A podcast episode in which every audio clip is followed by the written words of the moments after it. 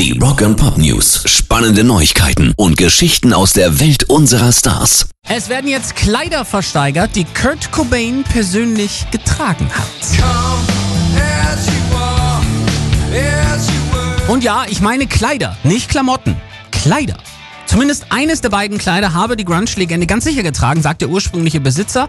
Die Vintage-Kleider hat mir Courtney während unserer Freundschaft in New York in den 90ern gegeben. Ich habe Kurt mal das komisch grün aquamarinfarbene tragen sehen, aber die beiden haben andauernd ihre Kleider getauscht, also hatte er das andere vermutlich auch an. Für den Nirvana-Sänger war es tatsächlich nicht ungewöhnlich, Kleider zu tragen. 1993 war er auf der Titelseite des britischen Modemagazins The Face im blauen Blümchenkleid zu sehen.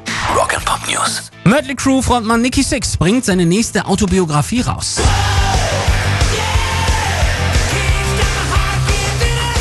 In The First 21, How I Became Nicky Six, erzählt er von seinen ersten 21 Jahren vor dem ganzen Rambazamba mit Mötley Crew. Ihr habt die Fabeln des Exzesses und der Ausschweifungen gehört, sagt er, all die Höhen und Tiefen, die mit der Rock'n'Roll-Berühmtheit und meinem Leben in einer der größten Bands der Welt einhergehen. Dies ist die Geschichte, die ihr noch nicht gehört habt, die, die zu diesen Geschichten hinführt. Es ist die intime, persönliche Geschichte davon, wie aus einem unschuldigen Bauernjungen aus Idaho mit einem brennenden Traum und einer flammenden Leidenschaft der berüchtigte Nicky Six wurde.